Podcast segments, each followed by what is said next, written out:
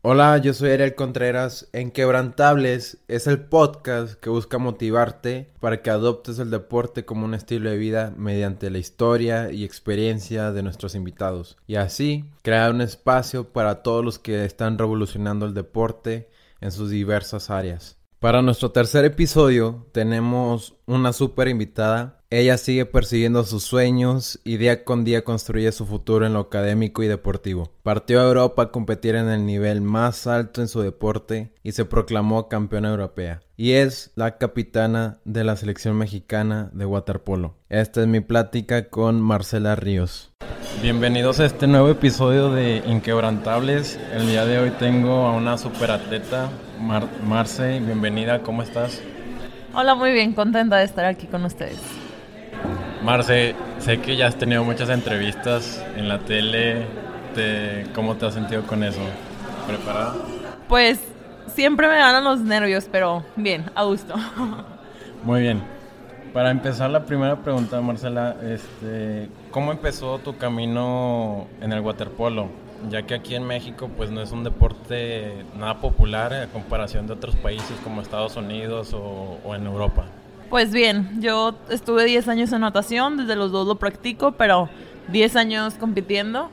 En el 2010 recibí la invitación de formar parte en el waterpolo. Carlos Benítez, que fue quien me inició dentro de esta carrera deportiva, pues vio muchas esperanzas en mí, aportó en, esto y pues yo creo que poco a poco iba viendo a las atletas eh, a nivel internacional y ahí fue como que me iba jalando para llegar a ser mejor cada día. Ok, muy bien. Este y si estuviste tanto tiempo en la natación, ¿cómo te fue en la natación? Vi que tuviste un récord de los 100 metros crawl, ¿verdad? Y ese récord estuvo ahí casi dos años. ¿Por qué si te estaba yendo muy bien en la natación, de repente irte al waterpolo? Pues bien, la natación es un deporte individual donde es tú y otra vez tú. Entonces, esta nueva experiencia donde ganas y pierdes con tu equipo, pues es una sensación diferente en la cual pues me llamó la atención Ah, siempre había quien me apoyara o yo a quien apoyar para así un mejor resultado. Ok, y al momento de estar ya con, con Carlos en el equipo de waterpolo, ¿cómo, ¿cómo fueron esos primeros pasos en este nuevo deporte? ¿Te adaptaste muy bien? ¿Fue difícil? ¿Cómo fue el estar con tus nuevas compañeras? Pues bueno, como te comento, Carlos vio mucha expectativa en mí por la velocidad que traía la natación. Eh, aportar esto, pues fue la base. Ah, creo que las jugadas me costó unos 4 o 5 meses, pero mi primer campeonato fue a los dos meses de entrar al waterpolo, entonces pues fue un reto demasiado grande, el cual asumí con la mayor responsabilidad que pude. Y bueno, eh, la confianza que me tuvieron fue lo fundamental. Eh, ya ese campeonato fue en la Olimpiada Nacional. No, fue en el Nacional de en Cuernavaca, que fue en el 2010. Muy bien, wow, muy rápido. ¿Cómo, cómo te sentiste? ¿Fue, fue algo, no sé, cómo, cómo describirlo? ¿Fue un logro, un sueño que tan rápido a este nuevo deporte ya tuvieras un campeonato, un, sí, haber ganado un campeonato nacional?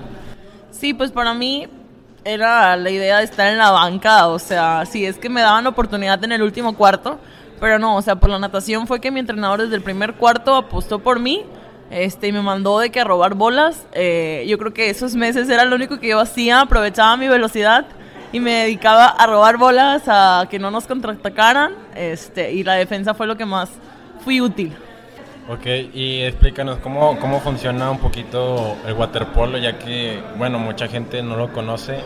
Sí, son seis jugadoras, pero ¿cómo es vivirlo para ti? O sea, si nos pudieras ayudar en eso, estaría excelente. Bueno, pues es un deporte demasiado fuerte, es eh, contacto 100%, los ataques y las defensas se hacen a base de uno contra uno. Eh, existe la defensa central, que es mi posición, la cubreboya, que es la opuesta, donde pues todas las jugadas se basan en ella. Ella es la que, si se pone del lado derecho, pues la pelota intentamos mandarla a este lado.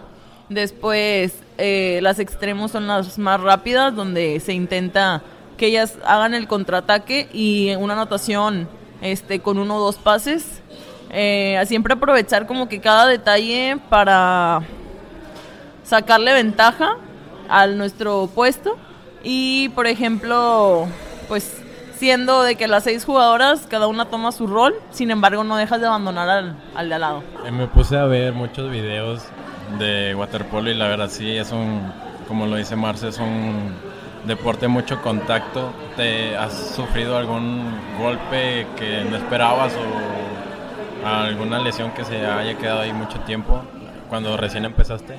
Pues lesiones no, más sin embargo golpes donde moretones duran semanas. Este, yo creo que en los brazos, en la cadera, en las piernas, eh, por lo mismo contacto de la patada, pues es ahí donde se ha marcado más. Ya después de haber ganado ese campeonato, Marce, en Cuernavaca, eh, ¿cómo te fue con la selección de Nuevo León? Eh, sé que les ha ido muy bien. Cuando estuviste en ese periodo, tenían un buen equipo y llegaron a hacer grandes cosas en la Olimpiada Nacional. ¿Nos podrías contar un poquito sobre eso? Sí, pues fue como la entrada al waterpolo demasiado triunfal porque mis compañeras aportaron en mí demasiado. Eh, estuvimos en ese nacional muy buenos resultados, pero después nos vinimos a la Olimpiada, que fue a mediados de año, donde quedamos campeonas. Digo, mi primer año en el waterpolo, y o sea, mi primer medalla de oro, pues fue como una sensación demasiado bonita que me motivó a seguir con este deporte. Yo nada más me iba a probar por un año, pero me hicieron que me enamorara realmente de, de esto. Y fue yo creo que el parteaguas para que yo iniciara y quisiera crecer más, vaya. Sí, sí, que, es una historia de ensueño, o sea, creo que nadie se espera entrar a algo nuevo y que te vaya tan, tan bien. Eh, para, para, continuar, eh, después de que te haya muy que te haya ido excelente en el waterpolo, en las olimpiadas, en el nacional, te llegó a llamar, tuviste una preconvocatoria con la selección de México, pero hubo un problema con, tu visa ¿Cómo te sentiste con eso? ¿Pensaste que ya no iba a volver otro llamado o te frustraste en ese momento? Pues bueno, son cosas que no están en mi alcance, la verdad sí fue muy triste no poder asistir, pero pues mis padres habían tenido eh, pequeño distanciamiento donde yo no podía tener mi visa por parte de mi padre, pero bueno, después eh, con un mejor, una mejor comunicación se logró. Eh, me volvieron a llamar, afortunadamente. Sin embargo, son campeonatos que me he perdido, pero las cosas pasan por algo y cada una de las eh, pruebas eh, se me fueron dando, los resultados pues también se fueron reflejando. Ah, soy creyente de que las cosas pasan por algo y pues ahora estoy aprovechando cada oportunidad que ya ahora con mi visa puedo seguir. Yo también creo igual que, o sea, pienso lo mismo y comparto lo mismo que tú, que todas las cosas pasan por algo ¿Cuánto tiempo pasó desde la primera preconvocatoria a la, a la siguiente? ¿Cuánto, ¿Cuánto tiempo esperaste para que volviera a, pasar ese llamado? Pues bueno, fueron tres años. En el 2011 fue mi primera convocatoria a la, selección que tenía Carlos Benítez para ir a Puerto Rico. Eh, después, en el 2013, me volvieron a hablar para un mundial.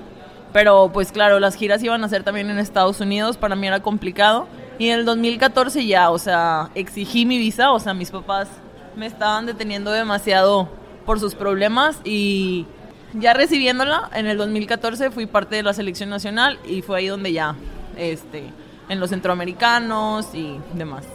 Excelente, wow. Qué, valor exigir de que hacia papá, de mamá, ya necesito esto porque necesito crecer como atleta, ¿verdad? Ok, pasando a la siguiente pregunta, Marce. La vida de un atleta es muy complicada, yo también lo he vivido, pero ¿cómo, ¿cuál ha sido tu fórmula secreta para combinar la escuela, los entrenamientos, tu vida social, eh, no sé si también entrenas gimnasio, todo eso que está envuelto que en un atleta estudiante que la gente no ve, ¿cómo, cómo has podido sobrellevar eso? Pues bueno, yo creo que lo social lo estamos dejando en último término.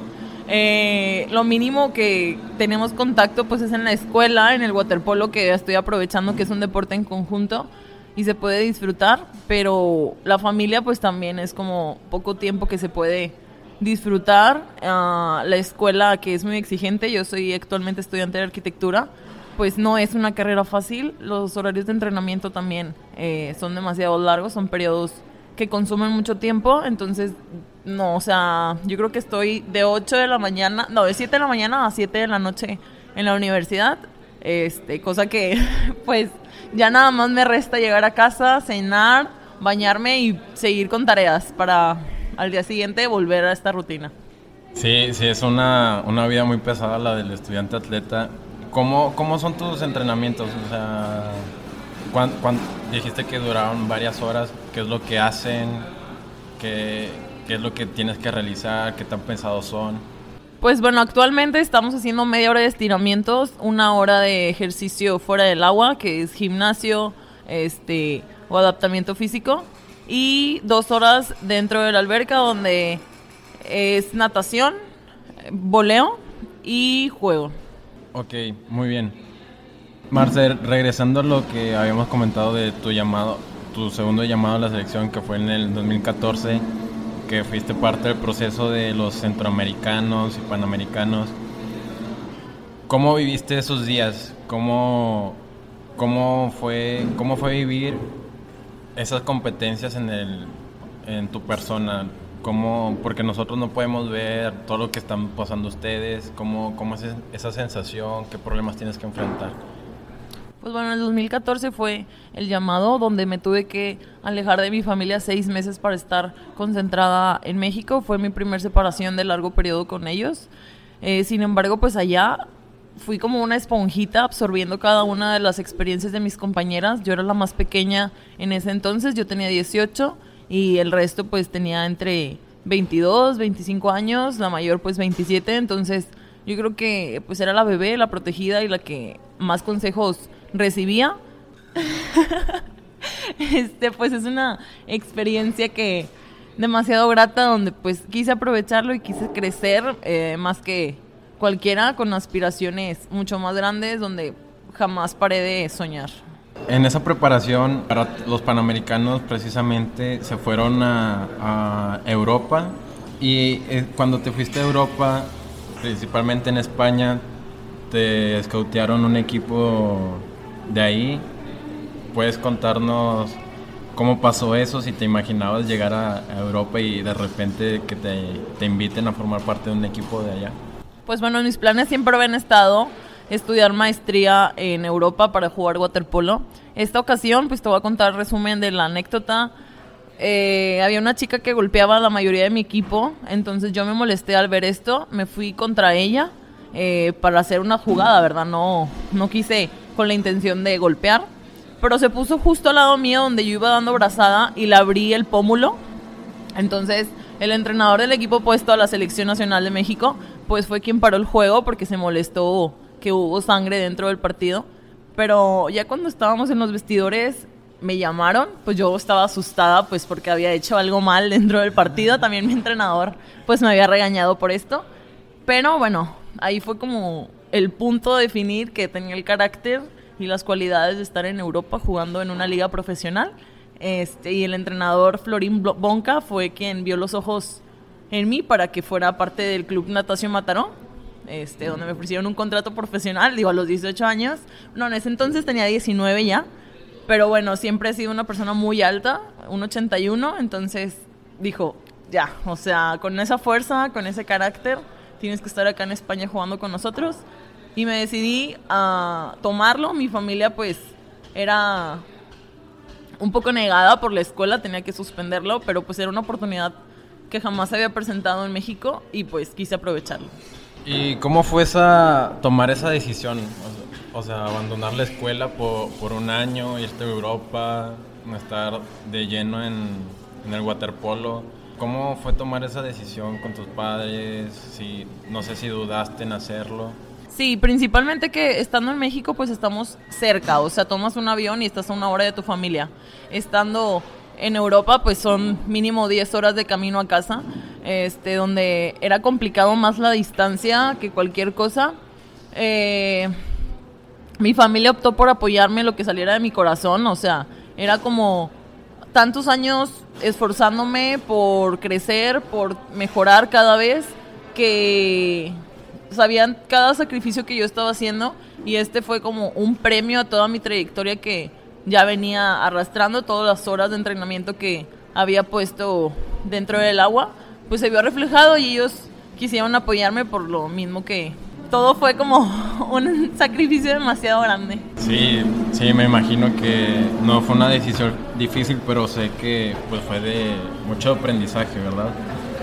¿Cómo fue esa transición de una nueva cultura, un nuevo país, un nuevo nivel de juego a comparación de aquí en México? Sé que en Europa el nivel de waterpolo es muy bueno. ¿Cómo, ¿Cómo, viviste esa transición? Pues mira, es algo que yo valoro demasiado porque desde el primer día que estuve allá me abrieron los brazos, o sea, la verdad fui tan bien recibida que me alegró de estar allá. Es una cultura totalmente diferente en todos los aspectos. Allá son personas que les gusta que otros crezcan. Aquí en México desafortunadamente es lo que nos falta, que nos dé gusto ver brillar a alguien más este, siempre nos sentimos un poco opacados porque pues otro brilla y porque yo no. En cambio, allá en Europa lo viví diferente. Me gustó que estuve junto a las subcampeonas olímpicas del 2012 en los Juegos de Londres. Entonces su experiencia me dio para mejorar muchísimas cosas, principalmente en la humildad, que es una de las cosas que ellas tienen muy en clave que uh, no porque ser campeona eh, olímpica o subcampeona te da derecho a sentirte más que otros, a hacerte sentir que no sabes jugar waterpolo. Ellas en cambio aportaron y me hicieron pues, que me igualara a su nivel, vaya. Ajá, sí. O sea, te sentiste como una familia del primer día, ¿verdad? Marce, mencionaste que aquí en México no, no, no nos gusta ver crecer a, a, las demás personas, no solamente en el ámbito del deporte, sino en varias cosas. ¿Por, qué crees que, que, pasa eso aquí, aquí en México y es de muchos mexicanos ese forma esa forma de pensar? Pues yo creo que como nos han educado, yo creo que cada uno quiere mejorar y ser mejor que el otro. Muchas veces tenemos que ser mejor, pero no intentar aplastar al resto. En mi caso, siempre he intentado apoyar a mis compañeras, a las generaciones más pequeñas que vienen, porque justo regresando de España tuve un accidente en el cual después de que gané los títulos en Europa, pues estuvieron tras mío, digo tras de mí, este, apoyándome eh, y fueron parte fundamental de, de, o sea, un cambio de chip, entonces como que su apoyo me hace como yo también querer aportar lo que conocí allá, o sea, hacia ellos. Muy bien, ya estando en, en España con las subcampeonas olímpicas, Marce, ¿cómo, ¿cómo es la liga de allá? ¿Qué, ¿Qué tan difícil es jugar ahí? ¿Cómo empezaste, si de titular o empezaste primero en la banca? También eh, ganaste dos títulos, como estabas mencionando, que uno es la Copa de la Reina y el Campeonato Europeo. ¿Cómo es el sistema para alcanzar esos campeonatos, la clasificación? Mi llegada ya pues fue que cuatro meses para adaptarme más o menos eh, a sus jugadas, o sea, eran tantas y tan diferente que pues lo intenté hacer lo mejor que pude, tomó un tiempo, los primeros dos meses no tuvimos partidos, nada más era como la pretemporada.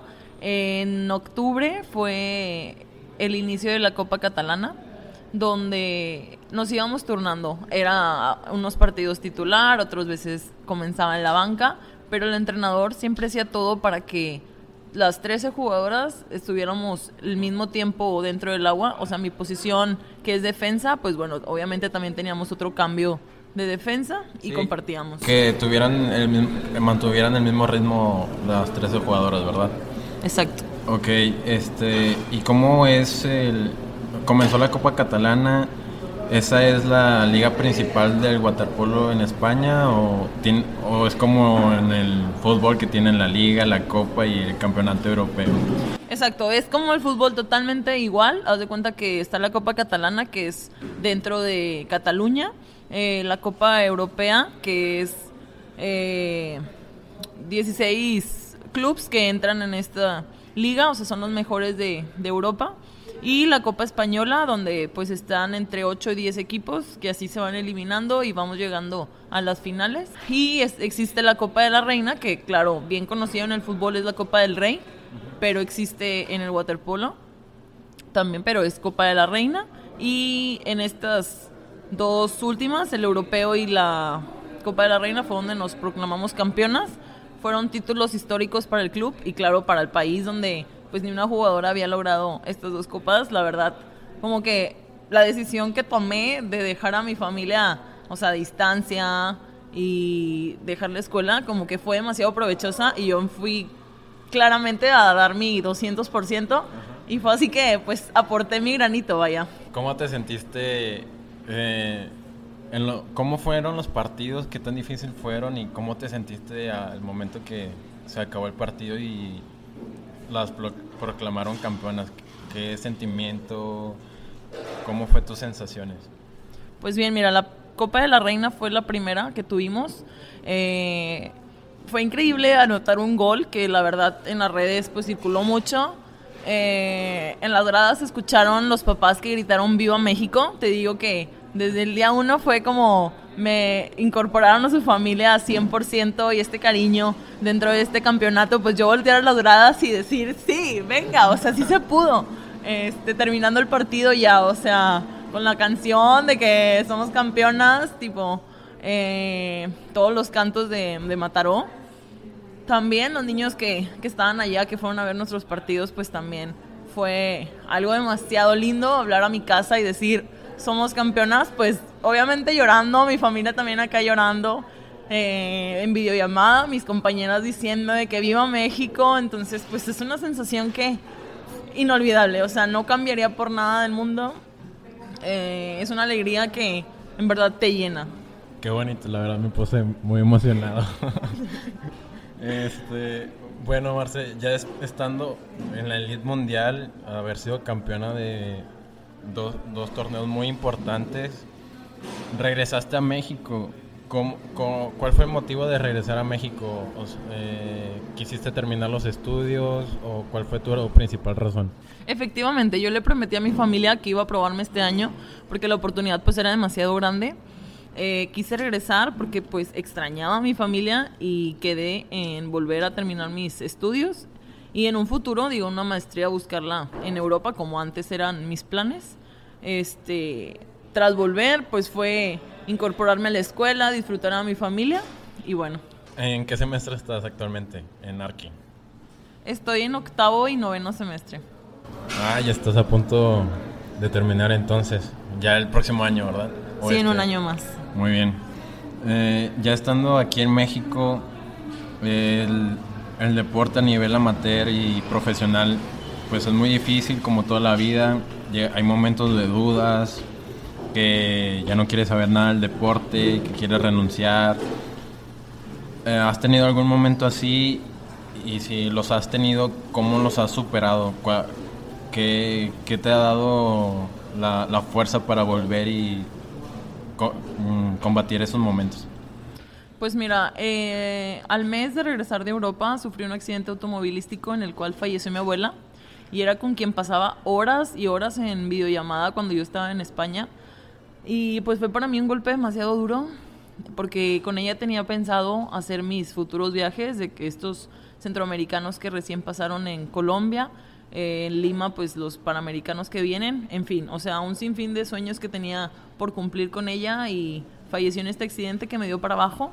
Muchas veces dije que no iba a volver al waterpolo, que o sea, mi carrera se había acabado desde el día que ella no estaba conmigo, era mi principal motor. Me iba a ver entrenar, estuvo conmigo muchísimos días en las gradas y fue lo que más me dolía al hacer terapias porque, pues bueno, me fracturé la tibia y el peroné. Los doctores me dijeron que el agua era mi principal rehabilitación y bueno, estuve en el centro acuático y claro que voltear a la grada y no y saber que no iba a volver a estar ahí fue algo que pues me hacía seguir pensando que no quería estar dentro del waterpolo. Pero bueno, ahí te digo que las pequeñas generaciones fueron las que me hicieron volver, me hicieron que cambiara el chip. Si ellos estaban detrás de mi carrera, ¿por qué iba a quedar mal haciendo ver que soy una persona débil? O sea, quise demostrar mi coraje y por qué había sido campeona y sido la primera mexicana en lograr grandes cosas. Wow, que eh, muy bueno, me quedé sin palabras, la verdad. ya a punto de llorar también acá, pero... Muchas gracias por compartir eso, la verdad. Es, algo que sí es un momento difícil para todos, pero qué bueno que ya que estés mejor y dando lo mejor de ti en estos momentos. Marce, pasando a otras preguntas, eh, ahorita actualmente son campeonas centroamericanas.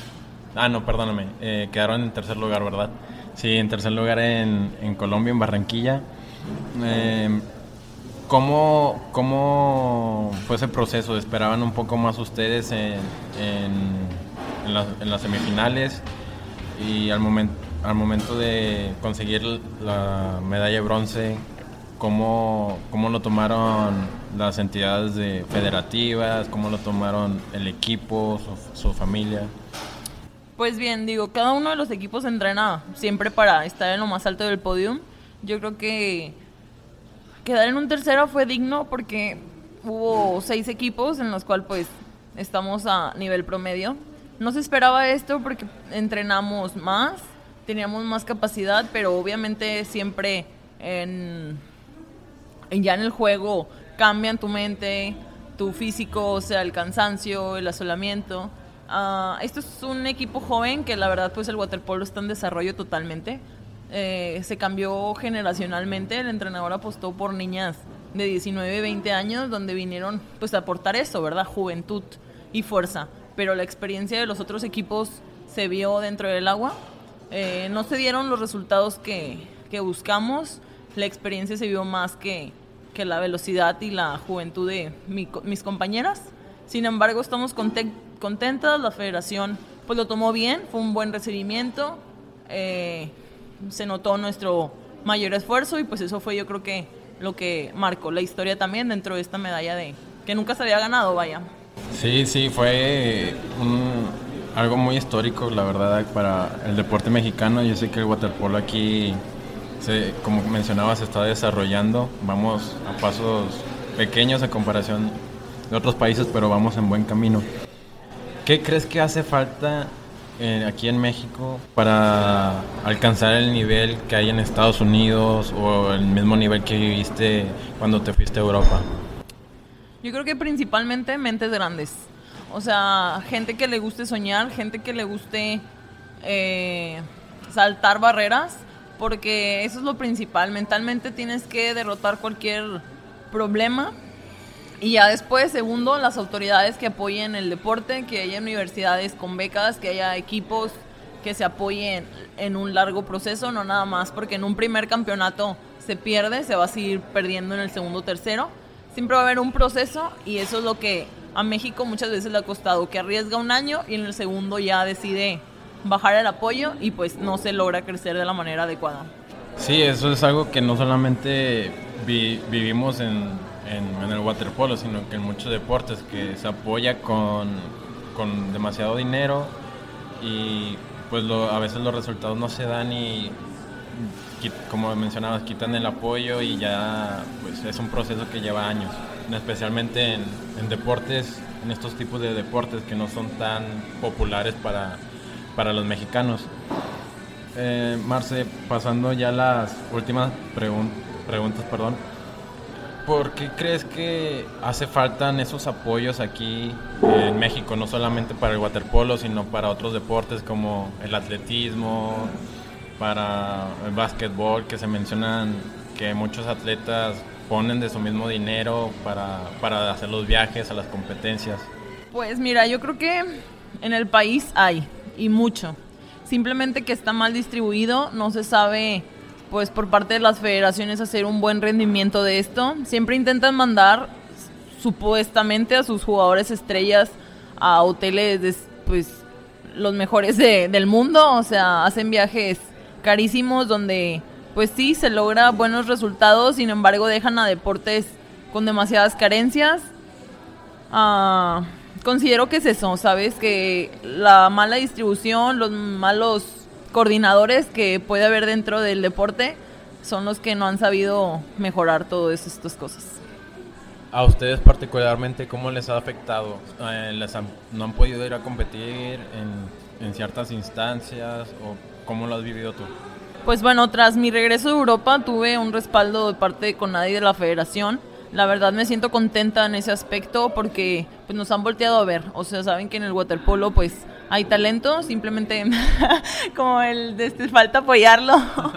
Pero bueno, o sea, sí, en todas las cosas ah, nos han volteado a ver. Afortunadamente tuve acercamiento con ambos directores, tanto de la federación como de CONADE.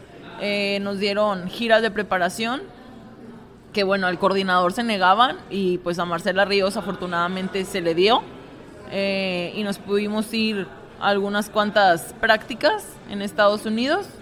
Y ahora en un futuro pues también se habla de más apoyos, cambiamos al coordinador donde pues se estaba ahí como esta- estancando un poco el waterpolo y ahora vemos como grandes cambios que van a hacernos funcionar ahora para Lima 2019.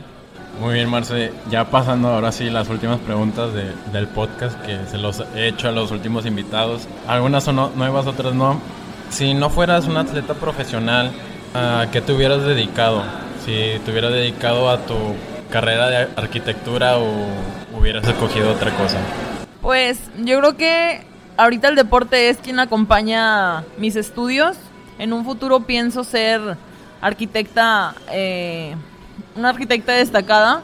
Ah, creo que desde un inicio ha sido la base mi entrenamiento con mis estudios, entonces considero que sin uno ya no se podría el otro. Ah, sería difícil inclinarme hacia uno porque ambos me apasionan. He sido una persona que aprecia lo que tiene, lo que llegan, las oportunidades las toma y exprime lo mejor de cada una.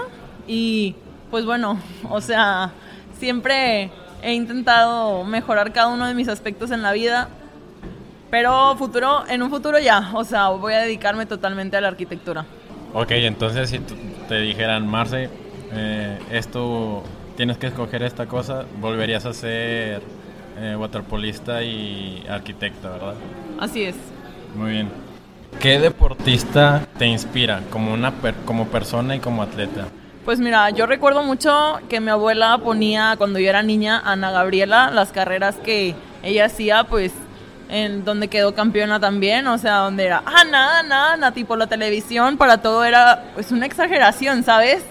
Eh, los, los narradores hacen que la piel se te ponga chinita. Eh, ella, ahora la marchista María... Ay, eh, no recuerdo su apellido. Pero es marchista, o sea, María. María del Rosario también, pero es taekwondoína y ella también es wow, o sea, una crack. Es yo creo que la líder ahorita de, del país. Pero pues entre ellas tres, yo creo que son mujeres que me han marcado, que me han hecho como aspirar a más. ¿Qué, qué valores te transmiten ellas? O sea, aspirar a más y, y, y qué, qué otros. La disciplina, eh, el respeto, la tolerancia hacia cada uno de los problemas que se puedan ver. Mm, yo creo que la constancia y la dedicación que han mostrado, pues por algo son tan grandes atletas y yo creo que por eso mucha gente dentro del país la seguimos.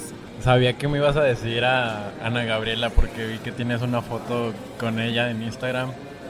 La verdad, las tres que dijiste, María, Ana, son, son unas cracks, la verdad, son referentes del deporte en la historia de México por lo que han hecho y lo que pueden llegar a ser aún. Ana como directora de la CONADE y María, pues esperamos que también siga en, en Tokio, que siga rompiendo barreras y todo. Ok, Marce, la siguiente pregunta. ¿Cuál es el mejor consejo y peor que has tenido en tu carrera deportiva? Bueno, vamos a empezar con el peor.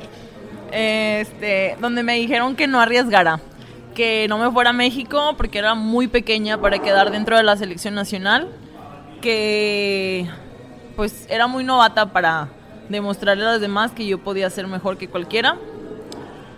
Eh, y el mejor, pues mi abuela me lo ha dado. O sea, que no hay nadie que me detenga, que soy una persona capaz y que mis sueños los tengo que cumplir.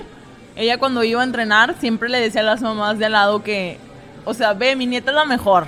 O sea, cuando pues todavía se me caía la bola, o sea, era mi tercer mes en el waterpolo y pues para ella era la mejor. Y eso me hizo que yo confiara, entonces su motivación, o sea, sus palabras fueron mi motivación y pues yo creo que el consejo es que siga, o sea, que nunca pare. Muy bien, qué, qué bonito consejo, la verdad, de tu abuelita.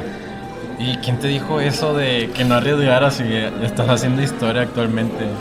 pues vamos a dejarlo, vamos a dejarlo así. Sí, sí, sí, no te preocupes. La siguiente pregunta es, ¿cuál es el mayor aprendizaje que te ha dado el deporte? Que se lo dirías a mucha gente, lo compartirías a tus hijos, a amigos, compañeros. Yo creo que pues en toda la entrevista lo he mencionado mucho, pero que siempre aspires a tener grandes cosas, que nunca sobra, o sea, como seguir queriendo saltar barreras. Eh, yo creo que, o sea, el deporte es algo que, que, te marca, que te quita de muchos vicios, de cosas negativas dentro de tu vida, en los cuales pues a tanta gente que existe le he recomendado como que entra algún deporte, o sea, toma diferentes mentalidades y yo creo que es beneficioso para todo el país. Muy bien, muy bien. Ya la última, te lo prometo. ¿Qué es lo que sigue para Marcela en el futuro? ¿Qué es lo que sigue para ti en el waterpolo, en tu vida personal, en tus estudios? Pues bueno, ya estos Juegos Centroamericanos, estoy a cinco meses de partir a Lima es mi primer meta del año, después seguir compitiendo y buscar ir a un mundial dentro del waterpolo. Va a ser difícil, este, pero no imposible, entonces vamos a trabajar duro todo este tiempo para lograrlo. No sé, tal vez este año o el próximo ya, o sea, cierre el ciclo. Eh, voy a cumplir 25 años en octubre, entonces, pues yo creo que no es edad suficiente, no puedo decirlo, pero sí para iniciar mi carrera dentro de la arquitectura, donde también sueño en ser eh, buena dentro de, esta rama. Y pues yo creo que eh, aportarle a las nuevas generaciones mis conocimientos y hacer crecer el waterpolo en el país. Así será, Marce. Yo la verdad les tengo mucha fe, como, como a todos los atletas mexicanos. Sé que vamos por buen camino. Es un proceso lento, pero sé que México en estos centroamericanos lo demostraron que está para grandes cosas y que en Lima sea, sea lo mismo que en estos centroamericanos. Marce, ¿en qué redes te pueden encontrar? ¿Te pueden saber un poquito más de ti? Pues bueno, mis redes sociales están como Marcela Ríos Elizondo. Este, en cualquiera, Facebook, Instagram.